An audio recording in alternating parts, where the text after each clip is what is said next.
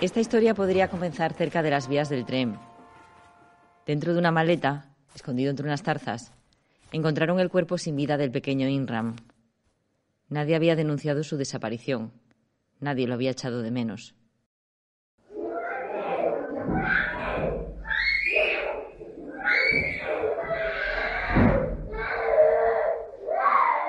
También podría arrancar a menos de cinco minutos de allí, en un piso de alquiler donde vivía con su madre y su padrastro.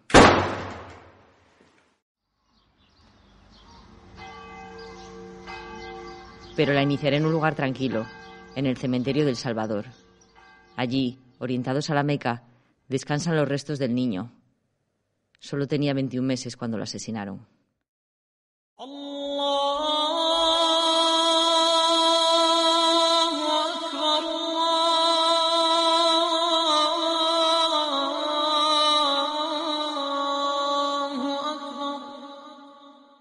Mi nombre es Susana Neira, soy periodista y les voy a contar el crimen del pequeño Inram.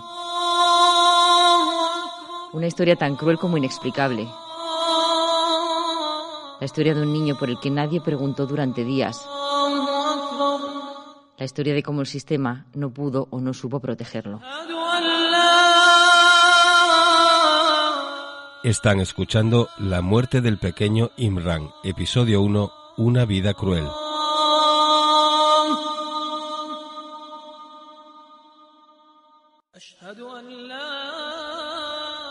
En el cementerio municipal de Oviedo, entre miles de tumbas cristianas, hay una pequeña zona reservada para los enterramientos musulmanes. Aquí está.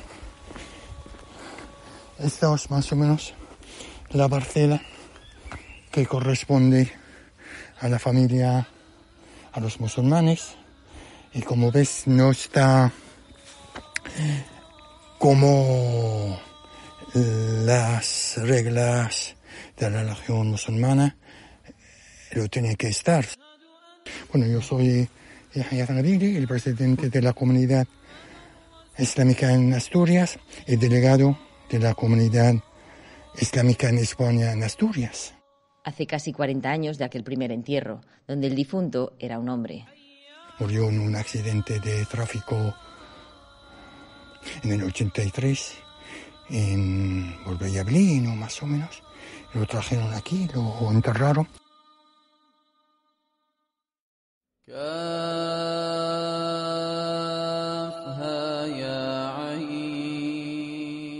está lejos de la ciudad más sagrada del Islam, donde nació Mahoma y a donde peregrinan millones de musulmanes al año. La Meca de aquí a la Meca hay, digamos, 5.000 kilómetros.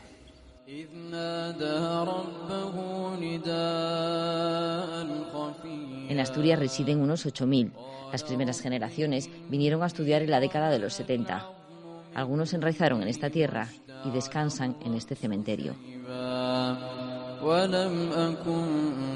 Farid es el secretario de la comunidad musulmana. Este es un chico libio que murió de un cáncer al pobre. Y hay una chica siria también. Eran, estaban juntos en el hospital. Hay al menos una treintena de cuerpos enterrados según las reglas del Islam. Yahya conoce quién descansa bajo casi todas las tumbas, la mayoría cubiertas solo de tierra, sin mármol ni flores. Solo sobresalen dos piedras, una para indicar la cabeza y otra para los pies. Al final todos vamos a morir y hoy enterramos a este, mañana a otro y mañana nos toca a nosotros, alguien nos va a llevar.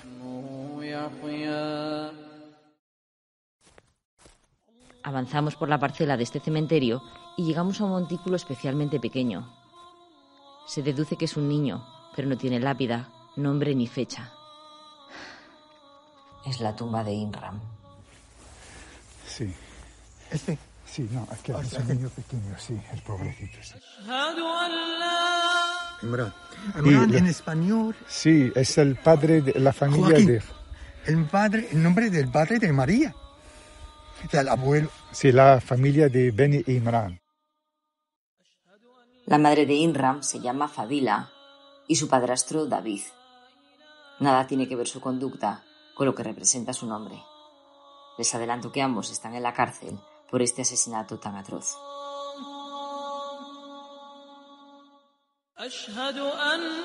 Fadila, ¿qué significa? ¿O no Fadila tiene... es un nombre, sí, del Fadl. eh, ¿Cómo te explico en castellano?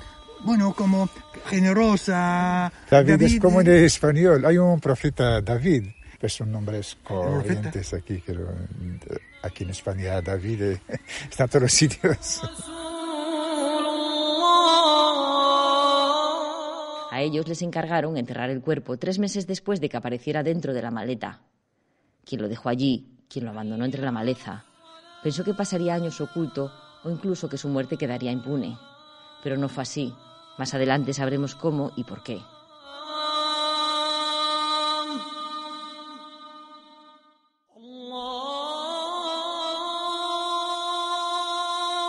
Nosotros en el Islam, nada más muere una persona, no av- avisa en cualquier país o tal que ya, ya murió con un certificado médico. Entonces van mm, gente, familiares o amigos o un organismo para coger al muerto, lo lavan, lo limpian, lo vacían, digamos, del intestino, le ponen un, digamos, un tipo de perfume y luego cierran las, los orificios, ojos, nariz, orejas y las zonas íntimas. Luego le ponen un sudario, sudario, ¿no?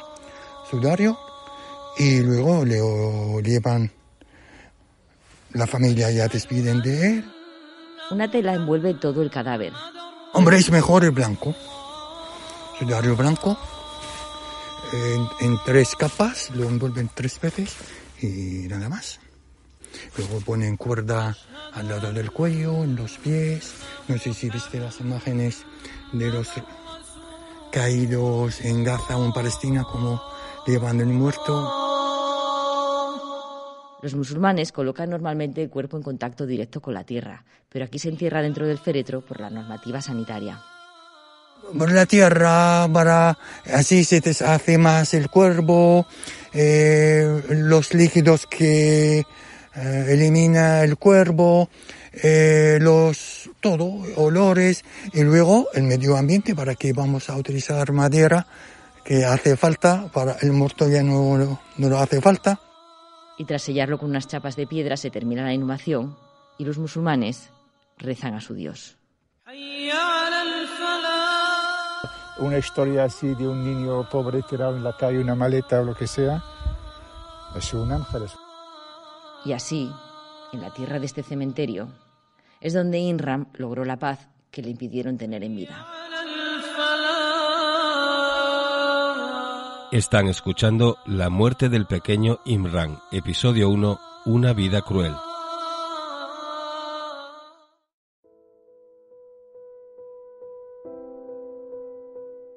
La muerte de Inram es el triste final de una historia que comienza un año atrás, en 2013, y nos lleva primero hasta el sur, hasta Estepona. Una joven musulmana de 21 años, llamada Fadila Chardoud, acababa de ser madre cuando conoció a David Fuentes, un coruñés de 33 adicto a las drogas. Ambos se hacen novios, dejan la Costa del Sol, atraviesan en coche mil kilómetros y llegan a Oviedo, donde David trabaja como mecánico y ella se dedica a cuidar de su bebé. Era un niño muy guapo, moreno, con unos ojos grandes y muy expresivos.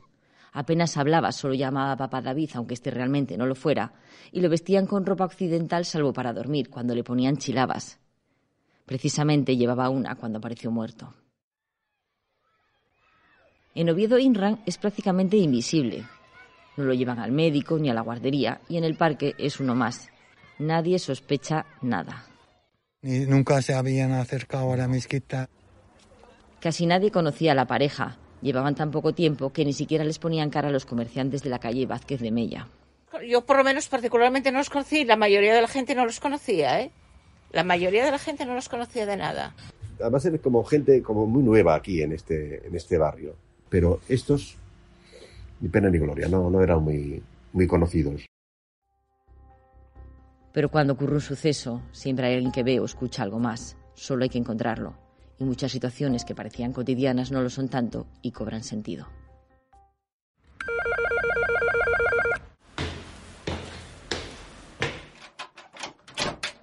Era una ricura, yo, me acuerdo, es que casi no hablaba, yo me acuerdo que le decía al gatí, porque la amiga que no salió, decía yo, mira gatí, gatí, gatí, gatí, gatí. Sonia aún vive en el tercero izquierda, puerta con puerta, con el piso donde se alojaban Inram, Fadila y David. Sí, eran, eran jovencitos y a ella se le veía muy poco. Eh, yo la vi una vez o dos que, subía yo de los recados con la puerta arrimada. Me parece que era morena, pero jovencita parecía.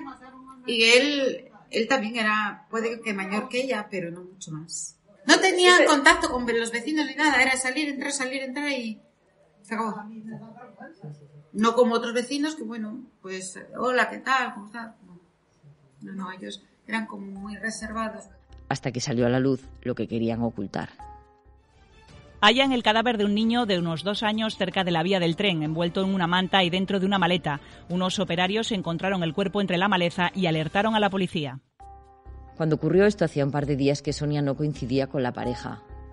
Al ver en las noticias quién era el niño encontrado, esta mujer empieza a dar mayor importancia a situaciones que hasta entonces le habían pasado desapercibidas. El día que subía yo eh, con la compra, que eran las 7 de las 7 de la tarde, no sé, que tenía la puerta abierta, estaba con el niño en el cuello, coincidió que el niño se tiró a mí. Y ella quedó como muy cortada. Pero entonces salió él y me lo quitó. Pues estaba con el crío jugando con gatines. Ese día le llamó especialmente la atención el silencio de Fadila. Pero ella no dijo nada, ¿eh? Ella mm, muy callada, muy, muy reservada, no dijo nada. Y él cogió el niño y no le dijo nada a él tampoco, porque, oye, eh, otra madre podía decir, oye, no cojas así el niño, tengo un poco de educación, que somos vecinos, o es... No le dijo nada. El bloque de viviendas carece de ascensor, pero no era una casualidad que el niño siempre bajara las escaleras en brazos de Fadila. A mí me pareció una cosa extraña porque era un niño grande y siempre lo tenían en cuello, no caminaban. Yo nunca lo vi caminar. Y que se me tirara a mí al cuello una persona que nunca había visto. Ella oía a veces el niño llorar, pero casi nunca escuchó golpes ni gritos. Hubo una vez, mm, es que no me acuerdo muy bien, no sé si fue un fin de semana o algo así, que discutieron y alguien llamó a la policía. Y vino la policía y estuvo picando, pero no, abrieron la puerta. Y entonces se quedó como la cosa todo en silencio y la policía venga a picar. Nadie abre. Tardaron 15 minutos. Al final salieron aparentando normalidad y justificaron el ruido diciendo que estaban manteniendo relaciones sexuales.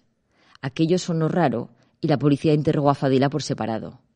Estaba tranquila, sin los ojos vidriosos, y no tenía marcas en el cuerpo, por lo que no parecía un caso de violencia de género.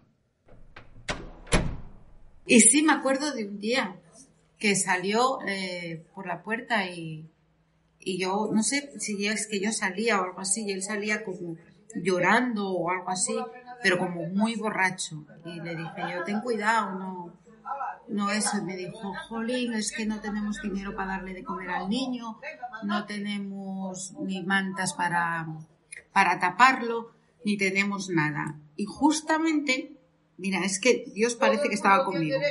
Cuando me dijo eso, dije, bueno, no te preocupes, a ver en qué podemos ayudar y demás.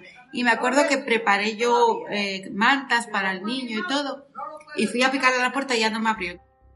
Al día siguiente encontraron el cadáver y me parece que al día siguiente fue cuando apareció el niño O sea, me libré porque imagínate que yo le diera las mantas y que envolvieran al niño con las mantas.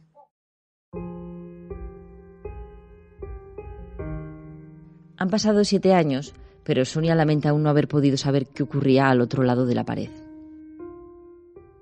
Fue muy fuerte, es que puerta con puerta y que dices, tú es que eres impotente porque tampoco te enteras de nada, no puedes hacer nada, porque si no podías avisar a servicios sociales, a la policía, a quien fuese, que, para que vinieran a por el niño. Pese a su situación de fondo, Inran era un niño muy sociable que también saludaba y sonreía a la vecina del bajo del edificio. El chiquillo debió de llamarle la atención que nos encontramos. Yo venía de Misa San Pablo y él iba con su madre para, para ir para los para Y, y nada más, no eso. Y, yo vi que siempre que me veía un chiquillo, siempre me decía, yo, ¿a quién saludará este niño? Y era a mí. Porque yo, como lo hablaba siempre aquí, cuando marchaba, pues por eso él, se dio cuenta de que era él. Entonces, pues yo desde aquella siempre decía, hasta luego, guapo. Esta señora mayor comentó otros detalles que le habían llamado la atención. Y de esas cosas que iba mí con una carina. Y dije yo, ¿que estás malito? Y dijo la madre, sí. Y la policía me dijo, claro, usted lo vio que lo bajaba solo, a él solo, por culpa de que el chiquillo, dijo él, ah, que no bajaba muy deprisa. Dije, no, lo traía poco a poco y cada algunas veces lo cogían. Pues claro, porque le habían roto una pierna. Fue esta mujer, una noche, la que vio algo crucial para la investigación policial.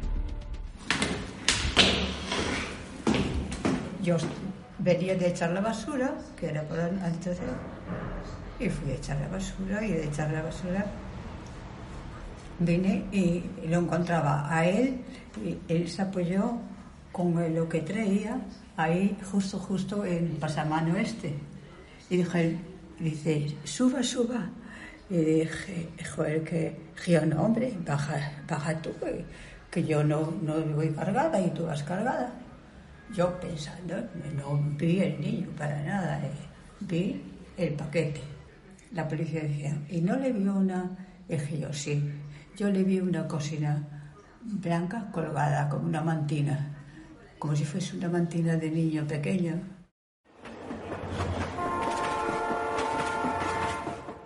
Es cuando David se acercó a las vías del tren y se deshizo del cadáver.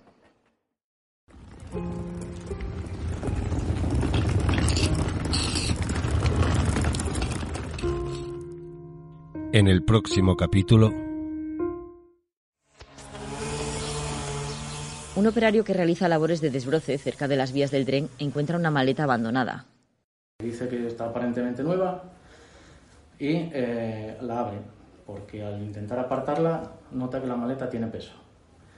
Entonces al abrirla ve unas mantas, no le da importancia y le da una patada para apartarla para seguir eh, trabajando, para seguir desbrozando. Y es ahí cuando de la maleta eh, sale un bulto y se ve un pie, que dice puede ser de un muñeco o de un niño. Una patrulla corrobora que se trata del cadáver de un menor. Nos llaman a nosotros, a Policía Científica, cuando digo nosotros es el grupo de homicidios, y el, y el coche patrulla que está allí establece un perímetro sobre la zona. A partir de ahí empieza la investigación. Contrastamos que efectivamente se trata del cadáver de un niño que presenta signos de, haber sufrido una muerte violenta y, bueno, pues se, se comienza a recoger pues, vestigios, pruebas y demás.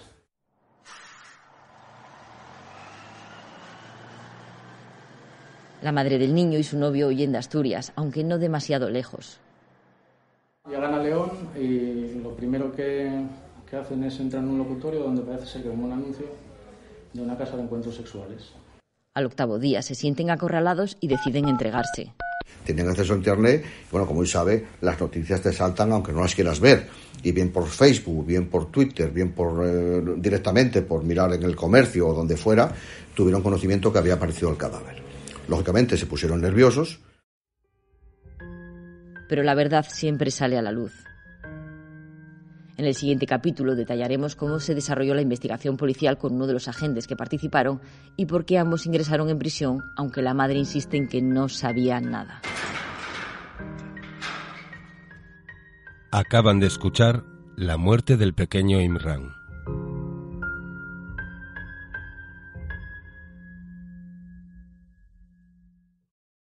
Este episodio forma parte de la serie Asturias Negra, que relata las historias, sucesos y crímenes más atroces. Se puede escuchar a través del comercio.es y plataformas podcast.